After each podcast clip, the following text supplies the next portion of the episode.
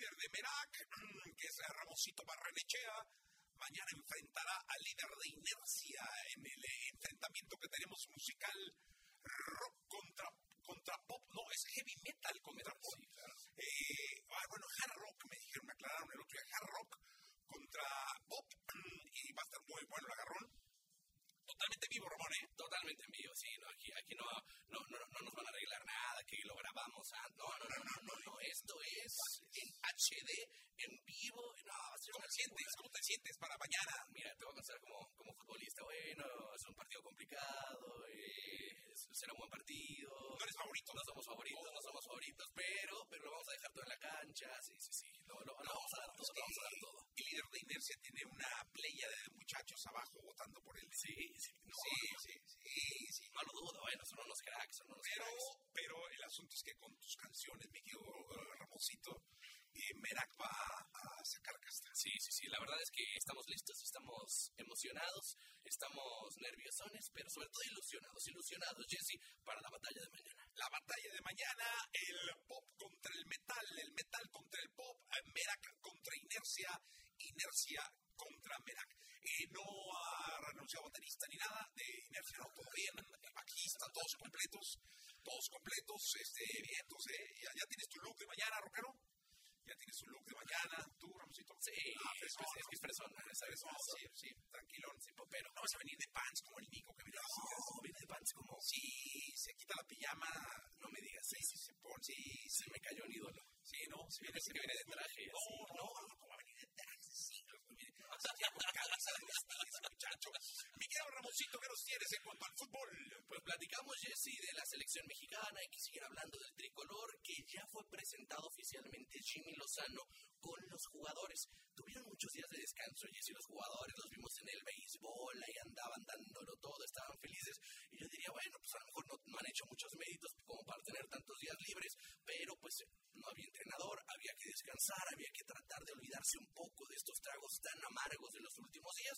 Y entonces ya fue presentado con los jugadores, llegó a Houston el Jimmy Lozano y se transmitió de alguna manera esta presentación a través de YouTube, el YouTube de la selección mexicana, y donde se veía muy seguro, muy seguro a Jimmy Lozano, diciendo que confiaba en sus jugadores. Y fíjate, Jessy, me da la sensación que es un motivador nato. Es de estos entrenadores jóvenes que ya saben lo que es vestir la playera de la selección, que sabes, le va a decir al futbolista, a ver, yo ya estuve donde tú estás, yo ya estuve en ese, en ese lugar con esa presión y creo que me parece que eso es importante y de ahí que mucha gente, no sé qué opinas tú, Jessy, pero que estén tan eh, pues confiados y seguros que el entrenador de la selección mexicana tenga que ser mexicano. Esperemos que funcione. Domingo 6 de la tarde contra los catrachos, contra los hondureños que nos odian futbolísticamente. Ojalá, sí. Este, podamos sacar la casta y el Jimmy por lo menos muestre una cara diferente de la selección. Ojalá que sí, Jessy, y van a estar seguramente los futbolistas mostrando esta cara distinta porque hay que llenarle el ojo, llenarle el ojo al nuevo entrenador de la selección. Oye, mañana tendremos el 11. Mañana seguramente ya tendremos el 11. O bueno, quién sabe, no es que es, es- difícil, va a ser un poco más complicado porque pues es cuerpo técnico nuevo, seguramente ideas nuevas. Lo que me da la sensación, Jesse, es que va a partir un poco con la base que conoce ya de los Juegos Olímpicos, es decir, podría ser una opción que el titular sea Henry Martín y no Santi Jiménez otra vez. Ya veremos porque Henry estuvo con el Jimmy allí en Tokio, entonces podría ser una de las opciones para la selección mexicana mañana seguramente con más información. Y fíjate que el Jimmy Lozano en Tokio se enfrentó a André Jardine.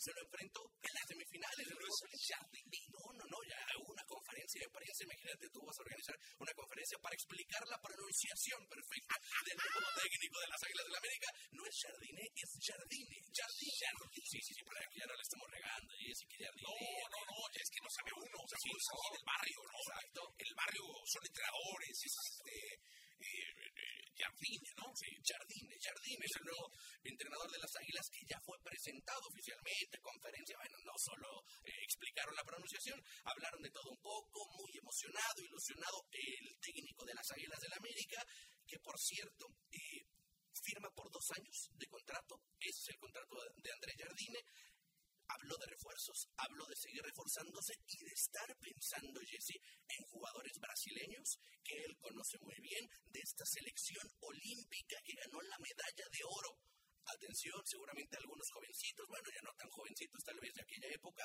pero que, podrían estar llegando a las águilas. Hay que ver, ¿eh? la verdad es que no falta mucho para que comience el torneo, estamos hablando de una semanita aproximadamente y el América todavía quiere refuerzos. Sí, señores, señores, vamos a ver qué pasa con el Tiene ser protagonista, o sea, este muchacho se apellide como se apellide, se, pronuncie como se pronuncie el Tano fue un gran, hizo, hizo un equipo protagonista, no es un equipo campeón, exacto, pero hizo un equipo protagonista, ¿eh? es un equipo que punteaba, un equipo que ganaba, que tenía la afición en el estadio, o sea, cuántos llenos no tuvimos, no tuvo en América con, ya, con este, el Tano, el Tano, el Tano Ortiz, así que, pues mucho que trabajar para este hombre, ¿no? Y estamos hablando, Jesse, en esta primera de deportes hablamos seguramente de los dos asientos más calientes del fútbol mexicano, el entrenador de la selección y el entrenador del América. Vamos a ver, a ver de qué está hecho André Jardín. Y lo dice un chiva, ¿eh? Sí, sí, sí. Y lo dice un chiva. Señoras, señores, 7.48. Ah, mañana se enfrentan dos chivas, ¿va?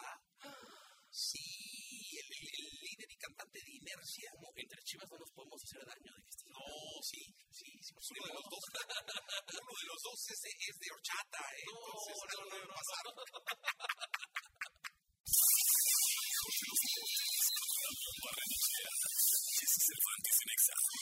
Señores, niños, niñas, está con nosotros el queridísimo Ramoncito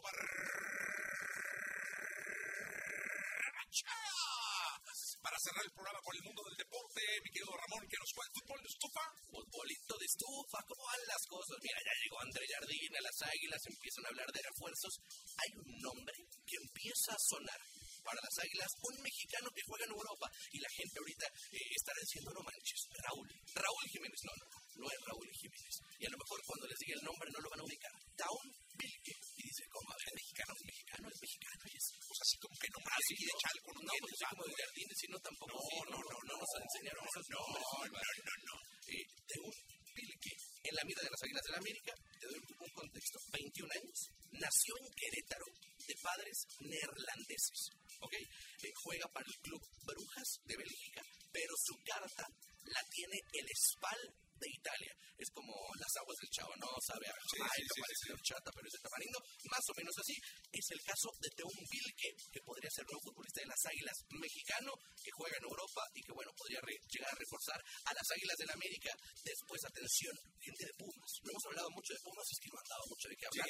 Pero el Toro Fernández, Gabriel Fernández, exfutbolista del Celta de Vigo, parece que es cuestión de tiempo para que sea oficial como nuevo futbolista de la Universidad es futbolista en estos momentos todavía de Bravos de Juárez, ¿ok? Eh, buen futbolista, podría llegar a Pumas y después es oficial también con Cruz Azul.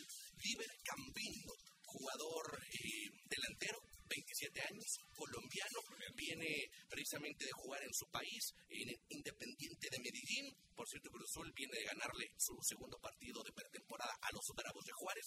Nuevo refuerzo para la máquina celeste de la Cruz Azul, que por ahí sabemos el Tuca no andaba muy feliz con los refuerzos. Él quería experiencia, la directiva quería juventud pues eh, creo que logró una combinación, ¿no? Sí, sí, se van a dar algo este, de, lo, de, lo, que pidió el querido Tuca.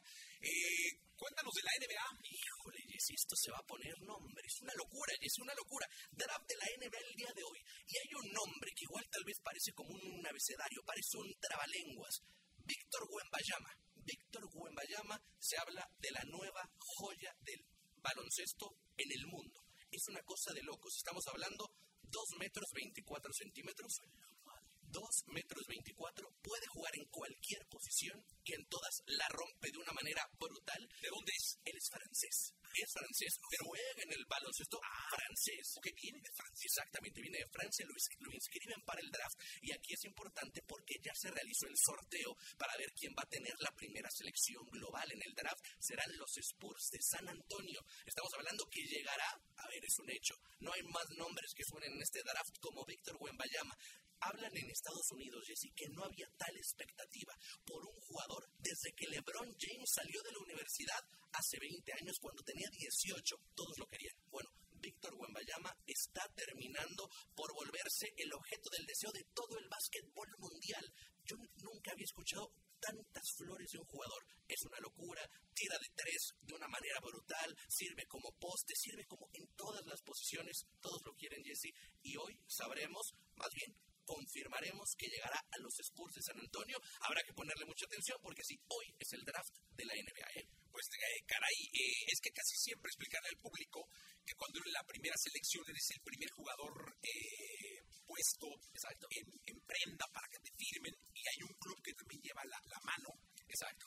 Si ese club decide no firmar a ese jugador, puede firmar al segundo, tercero, cuarto, quinto, ¿no? Exacto. Pero sería una locura que siendo los Spurs, o sea, que se sacaron la rifa de, de, del, bueno, del tigre, la rifa de verdad. Sí, la lotería. La lotería, no lo, no, no, no lo tomen, por eso estamos explicando, ¿no? Sí, sí, sí, exacto. La verdad es que es, es una locura. Eh, este jugador, que hay, hay, que explicarle a la gente cómo funciona también el draft, en el sentido que los peores equipos de la temporada tienen oportunidad de elegir primero. Y entre los peores equipos de la temporada hacen un sorteo y el que gana el sorteo elige primero. Esto porque funciona como la NFL para tratar de que haya más eh, paridad entre los equipos. Entonces, los que hayan terminado peor la temporada van a elegir a los primeros jugadores en el draft y por eso los Sports que no anduvieron muy bien la, la campaña anterior van a elegir seguramente a Víctor, acuérdense, buen Bayama. Pues ahí está. Mi querido Ramón, muchas gracias. Hasta el